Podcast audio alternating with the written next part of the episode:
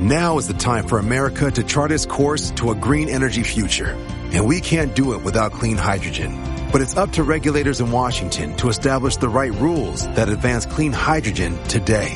Clean hydrogen needs the full extent of the production tax credit to decarbonize heavy industry, create high-skilled jobs, and lead the global energy transition. Get the facts at cleanhydrogentoday.org. Paid for by the Fuel Cell and Hydrogen Energy Association.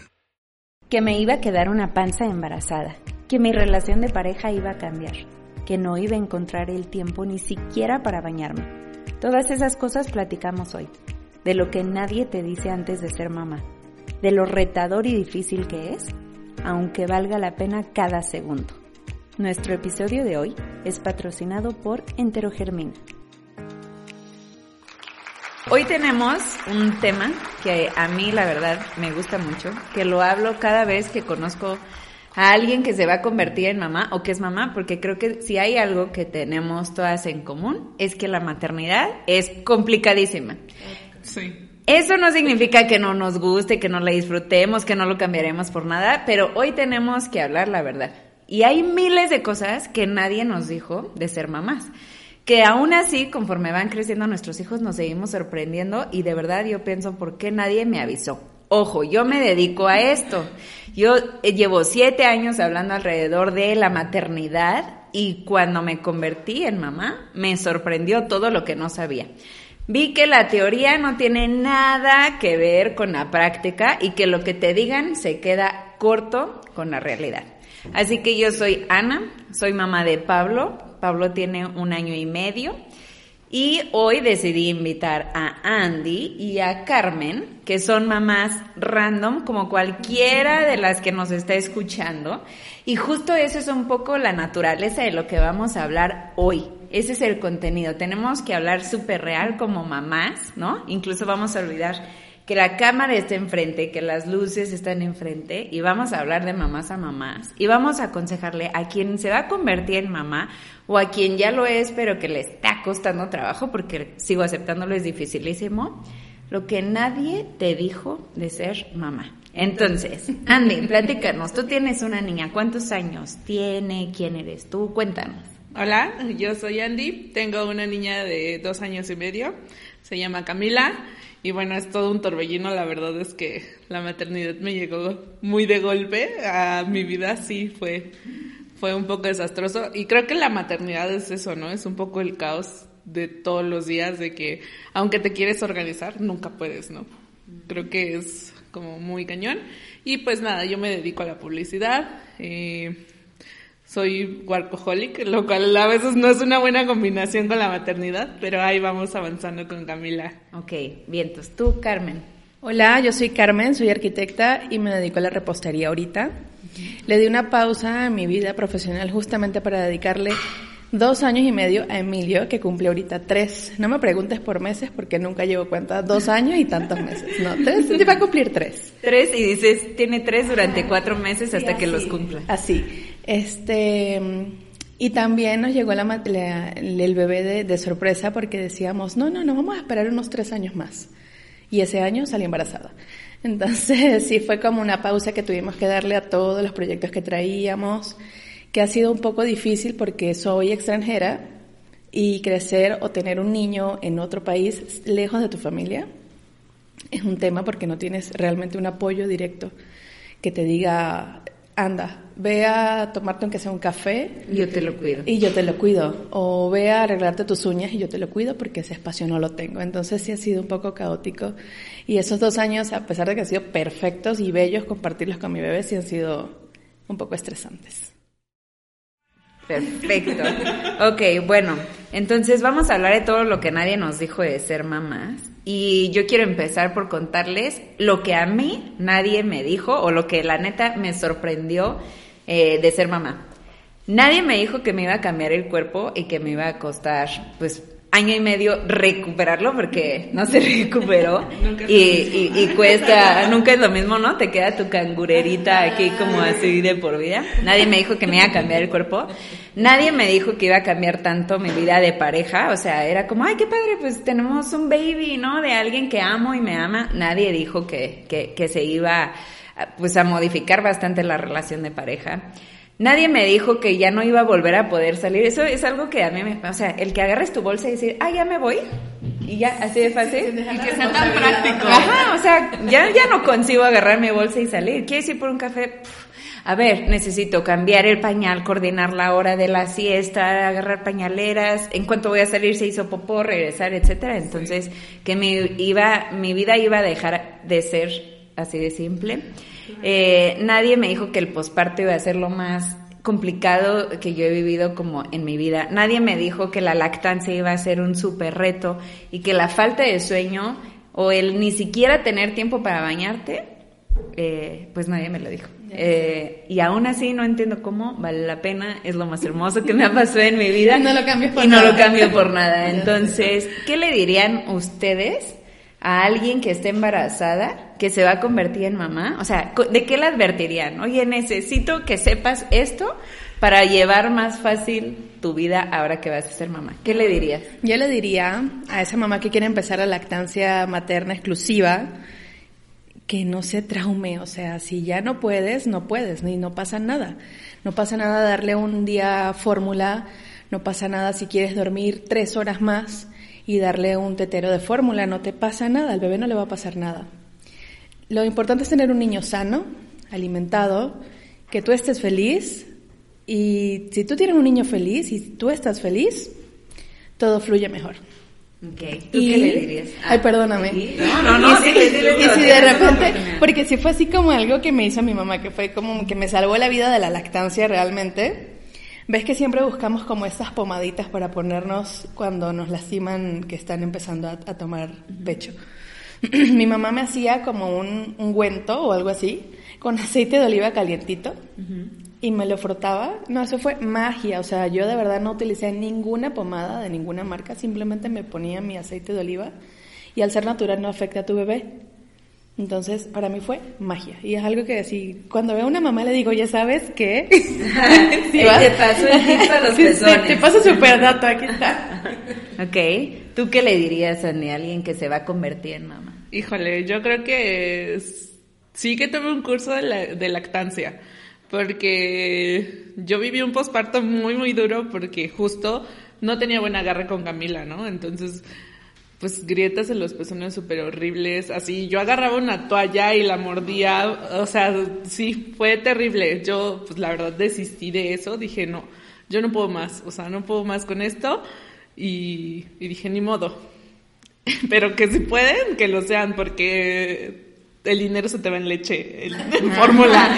Así, que sale más barato el curso. Sí, sí, la verdad. A largo plazo te sale más barato el... O sea, aún cuando yo tuve como ciertas clasitas que te dan cuando vas como a consulta, bla, bla, bla, como que siento que sí faltó algo ahí. O sea, sí, o sea, no sé, yo sí desistí. No sé si muy rápido, pero yo decía, no, es que yo no puedo seguir así. Y pues yo buscaba, leía y todo lo demás. Y decía, es que con todo el sufrimiento de, mi, de, de mis pechos, tengo que darle de amamantar a Camila, ¿no? Y fue muy complicado y dije, no, yo no puedo más. Y dije, bueno, lo voy a llevar mixto. Y pues así le hacía, ¿no? Pero pues obviamente entre menos te la pegas, pues menos leches tiene. Entonces también fue, fue un tema, ¿no? Y también que se consigan un buen extractor de leche, ¿no? Porque yo tenía uno manual, entonces... Ahora sí, aparte del dolor de, el dolor de las manos. Y eso fue otro, otro de los temas que creo que no muchas mujeres saben, que no sé, creo que se llama síndrome de túnel carpiano o algo así, que te dan las manos. Entonces, yo la pasé muy mal porque los ¿Por el pechos, extractor? no, o sea, porque se supone que pierdes como hierro y todo eso. Entonces también me dio el síndrome de, de túnel carpiano. Y entonces cargar a Camila era súper doloroso para mí, para mis manos. No la aguantaba.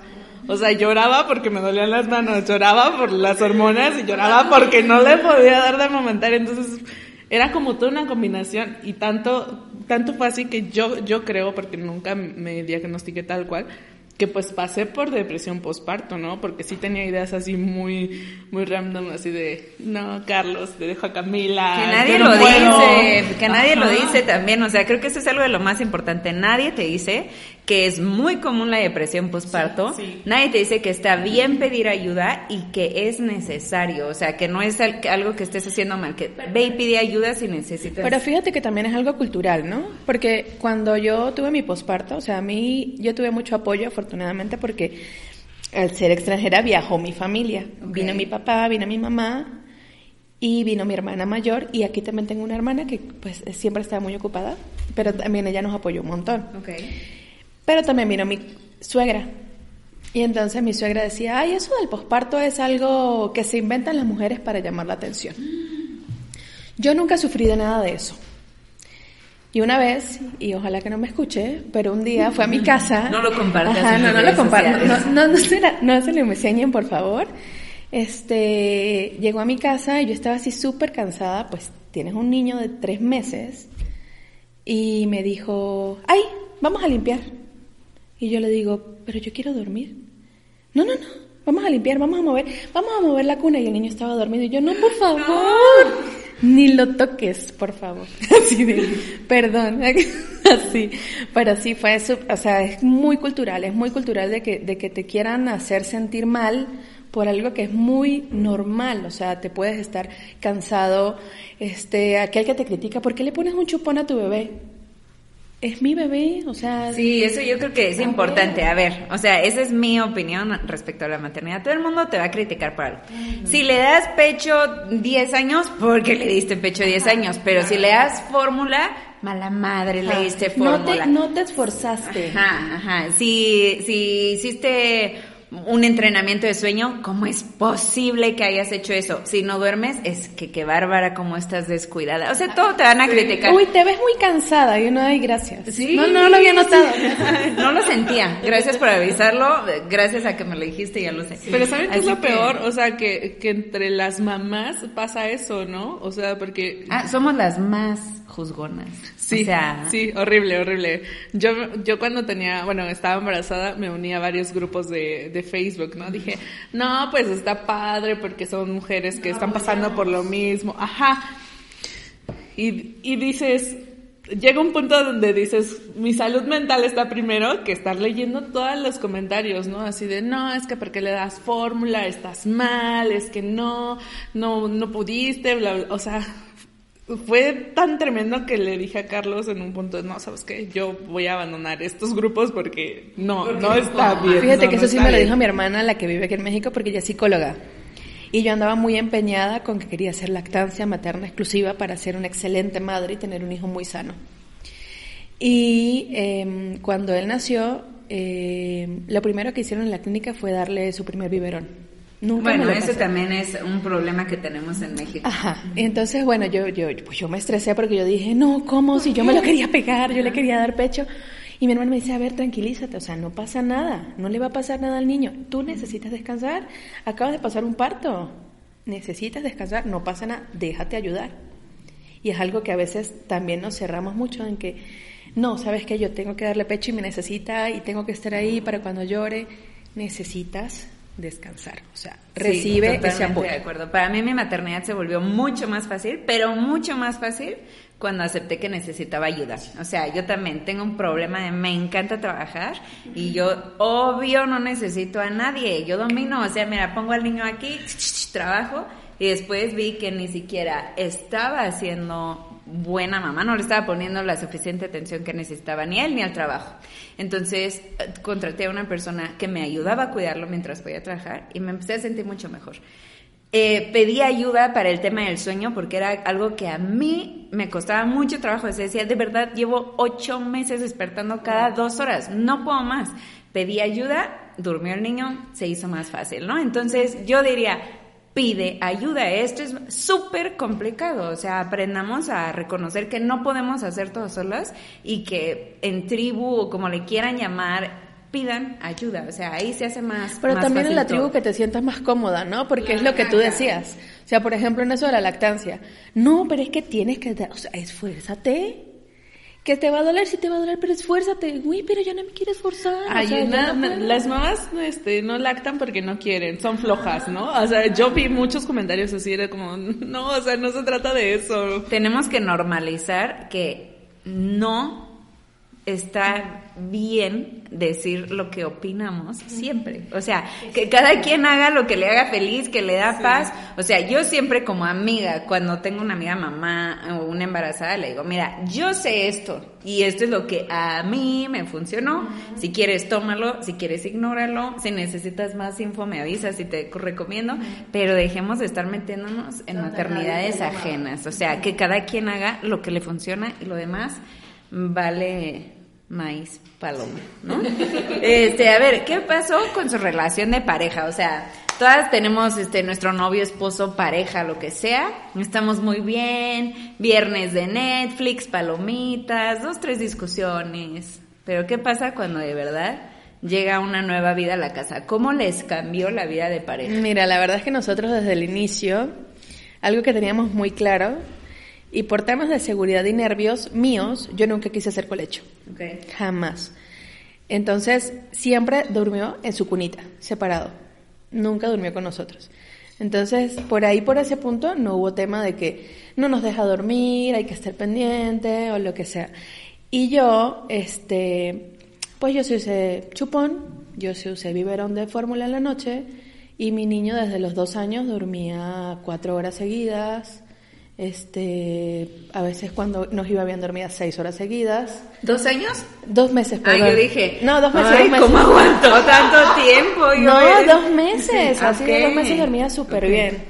Entonces. Buenos hábitos de sueño desde el inicio. Ajá.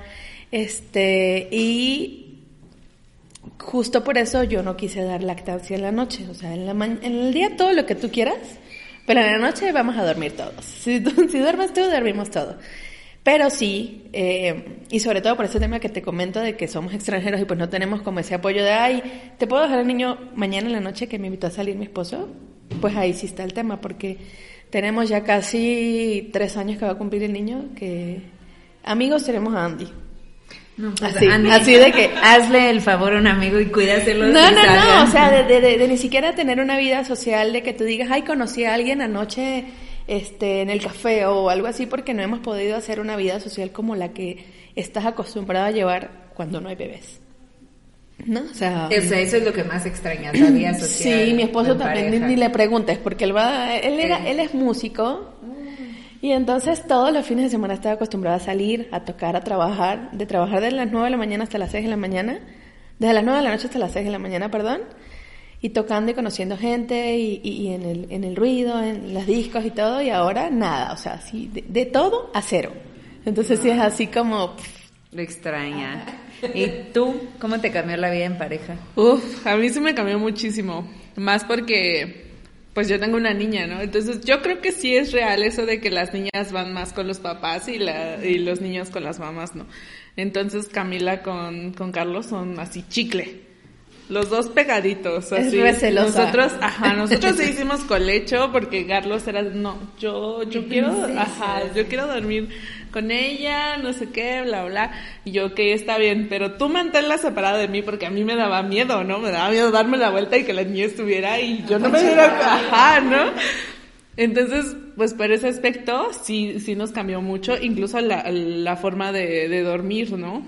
Y, y pues ya- no sé, Ya tal- no duerme en vertical, sino duerme en horizontal. no, todo. ya sé, aparte, Camila duerme así, nosotros así en las orillas. Hacen una H. No, juntos. apenas, apenas se puso a llorar Camila y, y tanto así, o sea, la pasó a la cama, ella está, el sucuno está al lado de, de nuestra cama, la pasó a la cama y me dijo, acuéstate. Y yo, la cama está pegada a la pared del- de un lado y del otro pues no hay nada, ¿no? Y yo pues me acosté del lado donde no había nada. Pero yo estaba así como lateral y dije, no, no voy a poder dormir así. Y Camila así, y su papá también así. De Cristos. Ajá, ajá. Y dije, no. Entonces bajé una colchoneta y me dormí al lado. Me voy yo antes que quien sea, pero a mí... Me dormí al lado, o sea, porque tenemos un sofá cama, pero dije, si Camila se rueda, se va a caer. Entonces yo estaba durmiendo.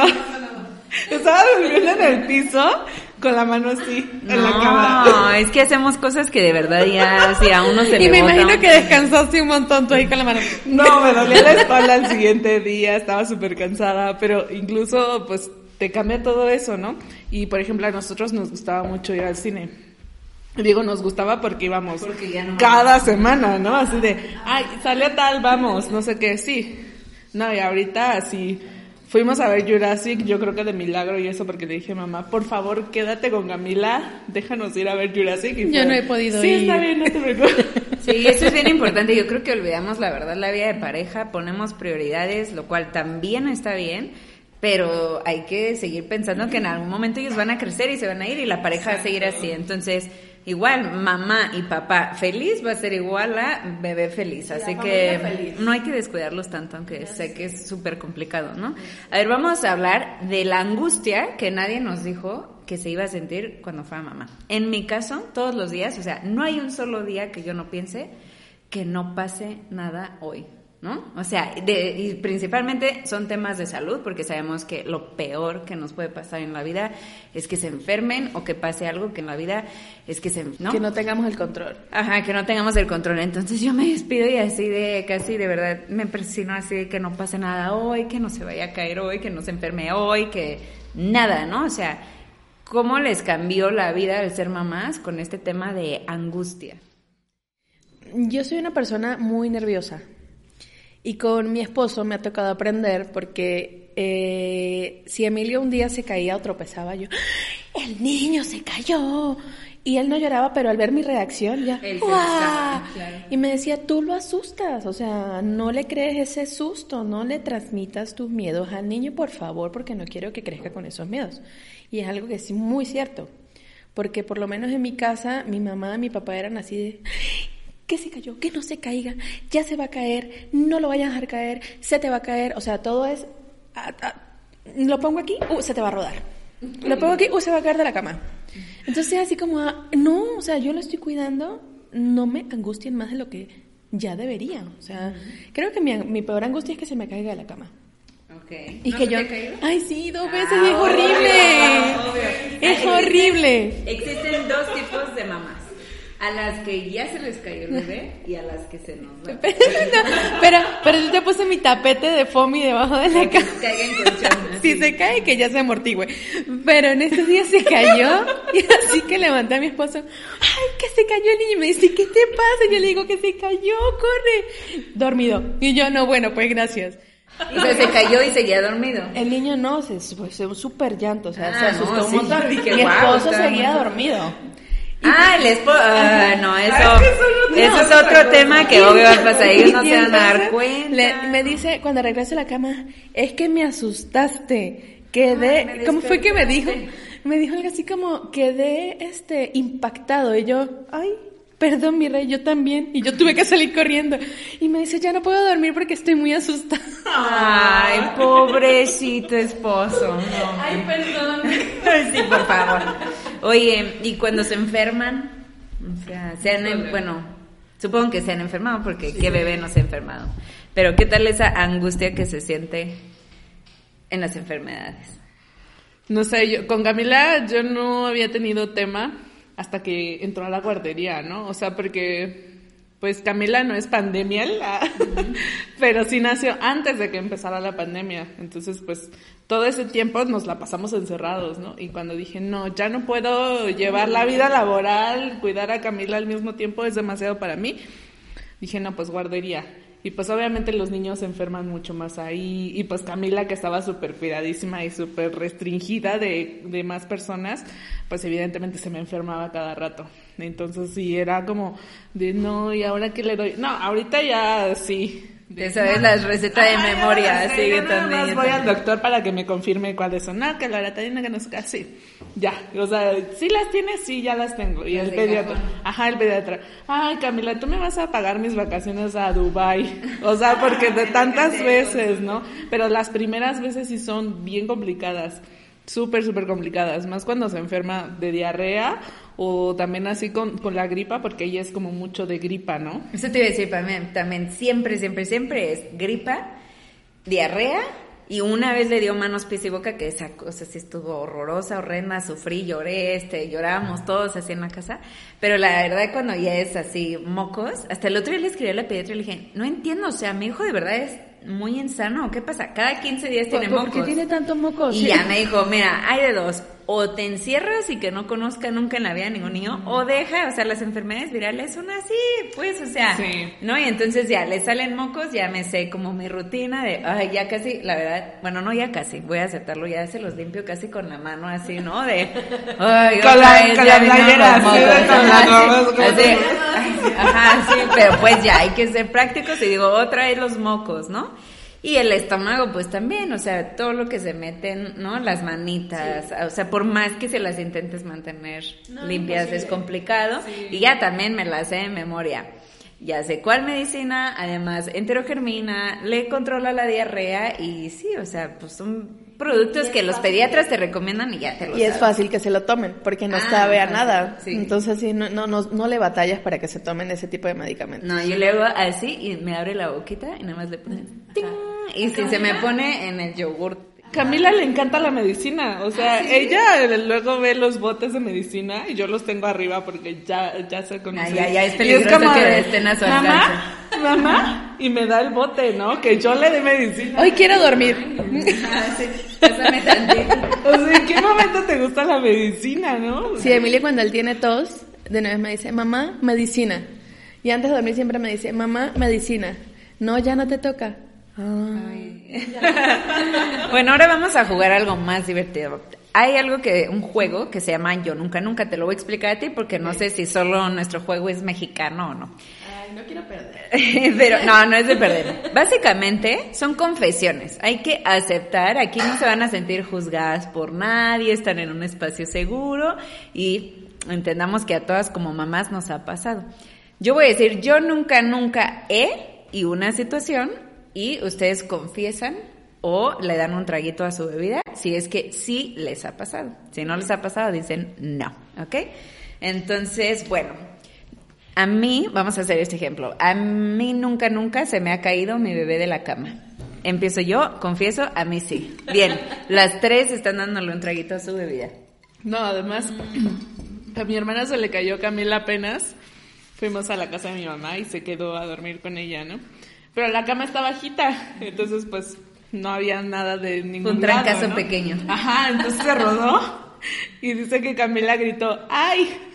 Pero no lloró ni nada y mi hermana, ¡ay, Camila se cayó! Pero así como... Sí, el espanto. Ajá, Te digo, a súper todos, a relajada. todos se nos ha caído. A ver, yo nunca, nunca me he hecho la sorda cuando mi bebé llora para que el papá vaya por él. Obvio, sí, las tres. Es que es algo que todas las mamás hemos hecho. No, y cuando estás dormida que yo que, que gritan o una pesadilla o algo, Ah, yo me hago la dormida, pero después ya mi conciencia... mi brazo, oye, oye, te toca. Yo la verdad debo de confesar que a veces digo, necesito ir al baño, me urge, por favor, por favor, cuídalo. Y ya voy y me siento así en el excusadillo nada más a tener tiempo. Y ellos también. Ay, no, ellos pasan 66 mil minutos en el baño. Pero, Así de, uy, quiero ir al baño, ¿otra vez?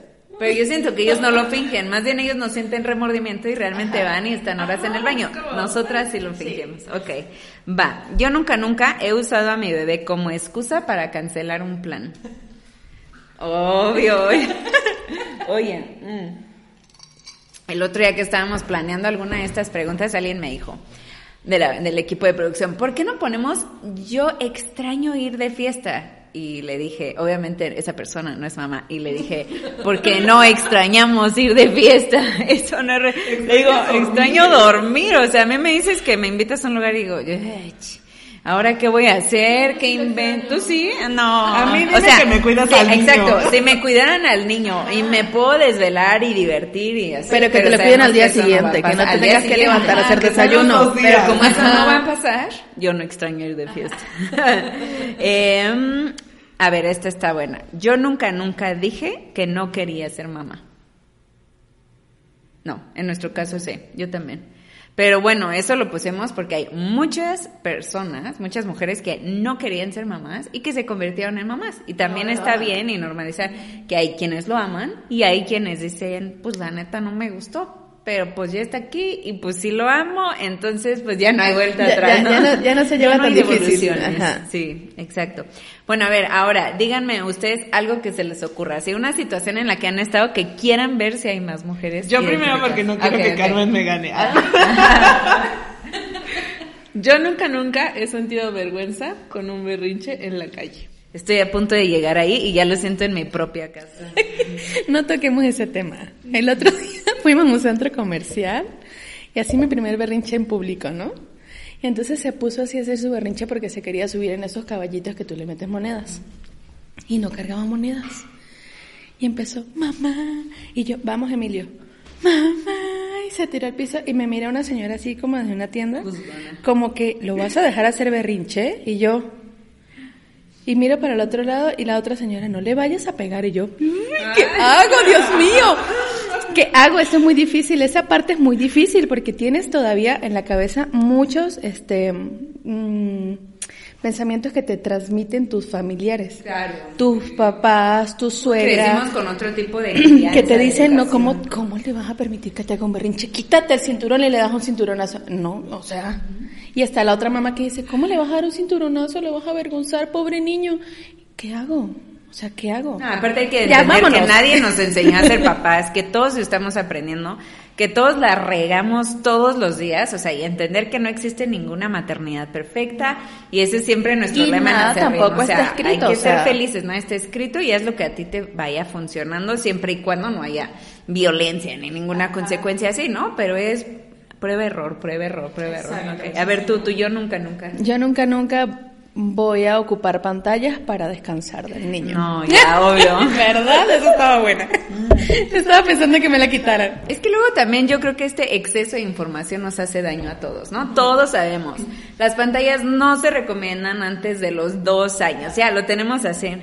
Pero la verdad es que cuando son las 6 de la mañana y dices, quiero tener 5 minutos de paz, yo sí lo acepto, sí lo hago, resistí lo más que pude y como al año tres meses perdí mi fuerza de voluntad. y está bien, o sea, pues a ver, no vas a poner al niño a ver la tele, es más, ni la aguantan, ¿no? Tampoco se trata de que sea un recurso de que cada vez que necesites salvación lo uses, pero está bien, o sea, somos personas, Estamos Sí, aprendiendo. Es, lo mismo, respiro. es lo mismo que te comentaba de satanizar la lactancia. O sea, es, es, es tenerle un punto tan, tan intenso de las cosas de que todo es prohibido. Y no, o sea, la verdad es que no es prohibido. Se puede hacer siempre y cuando sea a conciencia. O sea, yo quiero sentarme a desayunar hoy con mi café caliente. Toma, mi amor, aquí tienes y te voy a poner 20 minutos en el timer de Alexa y tienes 20 minutos en la tablet. ¿Te parece? Sí, va. Suena la Alexa, suena la Alexa y me dice, tome mamá, y ya es algo que hace a manera consciente. Pero tú necesitas ese respiro, o sea, hay que estar claros. Totalmente de acuerdo. Oye, ¿qué tal cuando, no sé si les pasó, pero yo sé, que antes de ser mamá decía, ay, no tengo tiempo? No, ahora, No, te sacas tiempo ahora de las sí. piedras o no sé de dónde. Está cañón porque a mí, como que sí es muy común que oyes eso de, es que no me dio tiempo de bañarme. Ay, por Dios. o Ay, sea, por favor. Por favor, son cinco minutos, te llevas al bebé ahí en la regadita y yo sí me acuerdo en mi posparto así de, ¿cómo pueden ser las 3 de la tarde? Estoy en pijama, no he hecho nada y no me puedo bañar. ¿Y qué tal ahora cómo aprendes a administrar tu tiempo? Ahora, ahora O es sea, lo más rico, así, ay, yo no me quiero cambiar esta pijama hoy. Pero cómo cambió su percepción del tiempo antes y después de ser mamá. No, está cañón. Yo, no sé, si antes me levantaba temprano porque yo sentía que no me daba tiempo a las cosas, ahorita me levanto. O sea, yo a las 6 de la mañana ya tengo los ojos abiertos. Y no es porque suena una alarma, es porque mi cuerpo ya se acostumbró es que biológico. incluso antes de las 6 de la mañana yo ya estoy despierta, estoy acomodando mochilas, estoy acomodando, que poniendo el café, bla, bla, bla. En algún punto dije, me compro una Alexa, ¿no? Que ponga el café, o sea, dejo la cafetera lista, que la ponga en la mañana. No me funcionó porque se me olvidó la noche. Estoy tan muerta, tan cansada que ya así a las 11 es como... Sí, como, no pone el café sola. Ajá. Y en cinco minutos, o sea, cinco minutos se pasan volando. Pero, Pero cuando eres mamá, ajá, cuando Son eres mamá valiosos. cinco minutos, O sea, es es la como, cosa- Tengo cinco minutos. Pues los cinco minutos donde escapas al baño Sí. es suficiente para tener una vida. O para de- tomarte tu café, Sí. De hecho, antes de que tuviera Camila cuando estaba embarazada, yo, yo sí veía así como que la gente decía, no, es que nunca vas a dormir, nunca vas a bañarte Ay, sí, igual. no. Ay, por Entonces, Dios. la verdad, yo me tomé, yo me tomé como esos nueve meses así como, me voy a bañar, le decía a Carlos. Y me tardaba una hora bañándome así de que el exfoliante, la mascarilla, obviamente ahorita eso no pasa, ¿no? No, pero igual, pero igual también es algo que, que nos meten como innecesariamente esa, esos comentarios que nadie te pide, ¿no? De que te digan, uy, duerme ahorita porque no vas a volver más nunca. Güey, o sea... Como si lo pudiera cambiar. Es mi problema, ¿no? Si puedo dormir o no puedo dormir, si mi niño me deja dormir o no me deja dormir, pero ¿por qué, tienes, ¿por qué tenemos que ir por la vida como dando ese tipo de consejos para dar terror? O sea, es como un psicoterror. No vas a volver a dormir más nunca. Mentiras. O sea, mi hijo durmió a partir de los dos meses. Pero como mi hijo durmió a los dos meses, tu hijo pudo haber no dormido nada. Es cosa de cada familia. No tiene. Pásame los, pásame los Kleenex, por favor. No, yo creo que también hay que aprender eso, ¿no? Y como mamás también diciendo, somos muy duras. A ver, ninguna mamá te va a dar un consejo con ganas de fregar. Todas te van a hablar desde su experiencia. Hay unos comentarios mucho más prudentes que otros, pero siempre te lo van a decir en buena onda. Entonces yo creo que también como mamás, o sea, decimos, no seamos tan juzgonas, pero también hay que ser más suaves, ¿no? O sea, nadie te está diciendo, más alivianada, nadie te está diciendo un, un consejo por fregar.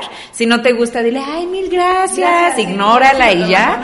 Y, exacto, tómala. O sea, para mí mis consejos sería, infórmate para que tú puedas tomar tus decisiones, relájate, ¿no? Que eso creo que es lo más difícil. Yo digo relájate, pero no me relajo, pero diría alguien la intenta. relájate, sí, y fluye, porque la maternidad de verdad es muy tan complicada o tan sencilla como tú te la quieras hacer. Entonces yo creo que sería pedir ayuda y encontrar herramientas que a ti te den paz, ¿no?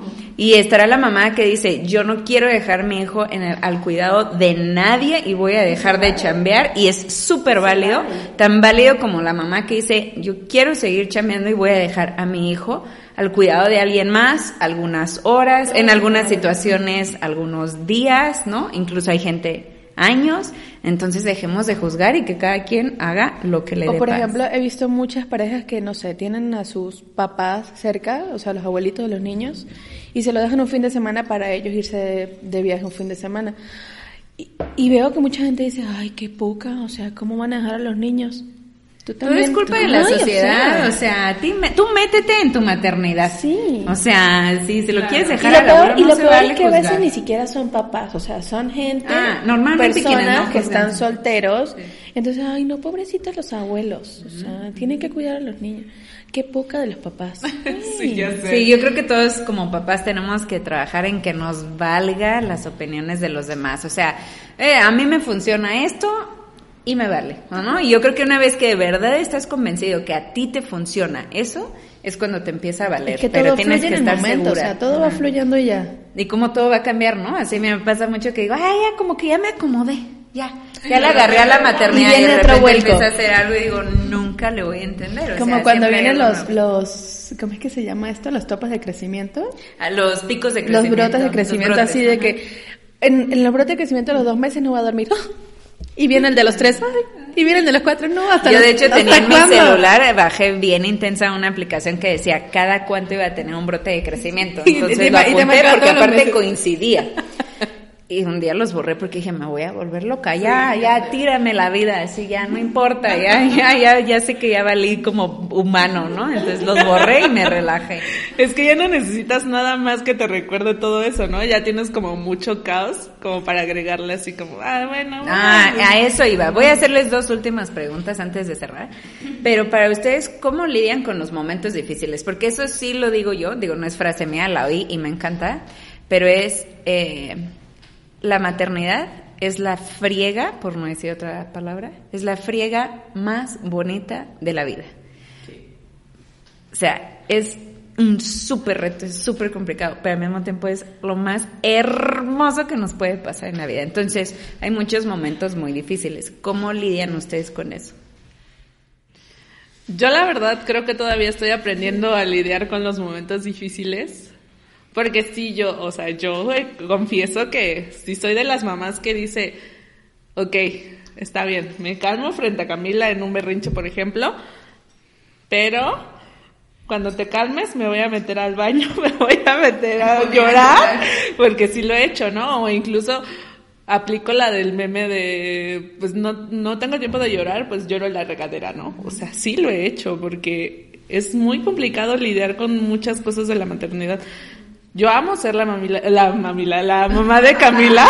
es que se combinó. También fue su mamila en algún momento. Yo amo ser la mamá de Camila, pero o sea, todavía no, no sé cómo lidiar con eso. No sé cómo lidiar, por ejemplo, también con, con la culpa cuando la dejo en la guardería más tiempo o todo eso. Todavía no sé cómo hacerlo, pero creo que la maternidad también es eso, ¿no? Que, que justo cuando piensas que vas agarrando el, el paso, pues son cambios, ¿no? Porque ellos están cambiando y tú también tienes que cambiar con ellos. No hay como alguna fórmula mágica para decir, esto va a funcionar de aquí a que Camila crezca, que tenga 15 años y sea más independiente, ¿no? Sí, ya sé. A mí me, a mí me ha costado un montón porque la verdad es que sí, sí, sí, eh, tengo que confesarlo y es algo que no me gusta quizás en algún momento en, vamos apurados porque sí nos pasa, ¿no? De que se nos va a hacer tarde, tenemos cinco minutos para salir. Aparte siempre se te hace tarde, te levantas a las seis de la mañana. Y ese día, se y ese día se te pone imposible el niño. Entonces todo se junta y llega el punto en el que uno dice, a ver, ya, o sea, ya, déjate vestir, por favor, déjate vestir. Y entre ese van y viene, se me escapa una palmada. Y se para el niño frente a mí y me dice, mamá, no me pegues a mí, que me duele. Tiene dos años y once meses, vamos a sacar cuentas. Dos años y once meses. Mamá, no me pegues a mí, que me duele. Obviamente te sentiste... No, me, me vino la lágrima, yo mi amor, perdóname, no lo vuelvo a hacer. ya Yo le digo, ¿me perdonas? Y me dice, sí, mamá. Y yo le digo, no te lo vuelvo a hacer, te lo prometo. Sí, mamá, está bien, mamá. Entonces sí es algo con el que este, tratamos también mucho de, leer y de estudiar y de, y de conseguir información sobre este nuevo, o digamos, em, la, crianza, la crianza respetuosa, pero también es algo en el que no nos adaptamos tan fácil, o sea, hay entender que somos humanos, o sea que no todos tenemos el mismo límite de paciencia, no todo el mundo tenemos el mismo límite de tolerancia, a veces cuando no hay apoyo de papá en casa como tú quisieras, el, es muy fácil perder los estribos de, cualquier momento. Entonces, si es, y aparte yo soy una persona súper sentimental de que si veo que estoy muy estresada, yo mm, dreno llorando, así tenga que llorar en frente de Emilio, porque también está bien que los niños sepan que tú también sientes, o sea, no, no, no simplemente eres mamá robot, o sea, tú, tú también sientes y a ti también te duele y es muy importante que los niños también aprendan a ser empáticos. Y por ejemplo, mi hijo es algo que le hemos enseñado y él eh, siempre, o sea, cuando vemos que, eh, no sé, estamos hablando de algo y se sube un poco el, tono de voz, pregunta, mamá, ¿estás bien? Ay, se dan cuenta. Papá, ¿estás bien? Papá, ¿estás bien? Entonces si es algo que tú dices, lo estoy haciendo bien. o sea, haciendo bien. Que entre, entre todo mi desastre, lo estoy, haciendo bien. Y eso también creo que es importante reconocerlo entre mamás y papás, o sea, es un trabajo bien, bien, bien difícil. Yo creo que es lo más difícil que vamos a hacer en nuestra vida. Y siempre tendemos a ver lo negativo y claro, es un súper buen trabajo, hay que crear este pequeños seres humanos que sean felices, que sean empáticos, que sean buenos humanos. Ya, ya con eso, que es mucho trabajo, con eso deberíamos darnos por bien servidos. Palmadita en la espalda. Entonces, bueno, pues muchísimas gracias por este espacio, por haber estado con nosotros, por haber abierto su corazón, su alma y sus experiencias, como de que a todas se nos ha caído. este, como de que a todas se nos ha caído el bebé. Este, sobre todo porque mientras más hablemos así, con esta naturalidad, la maternidad va a ser mucho más fácil para todas, porque quienes nos escuchan entenderán que hay más personas, más mamás pasando por lo mismo, ¿no? Porque todos somos normales. así somos, somos normales. Así que muchísimas gracias por haber estado hoy aquí. Gracias por la invitación. Y este episodio fue patrocinado por Enterogermina, a quienes gracias a ellos tenemos todo el contenido que consumimos y para las mamás que nos escuchan de una manera gratuita. Así que muchas gracias a nuestro patrocinador.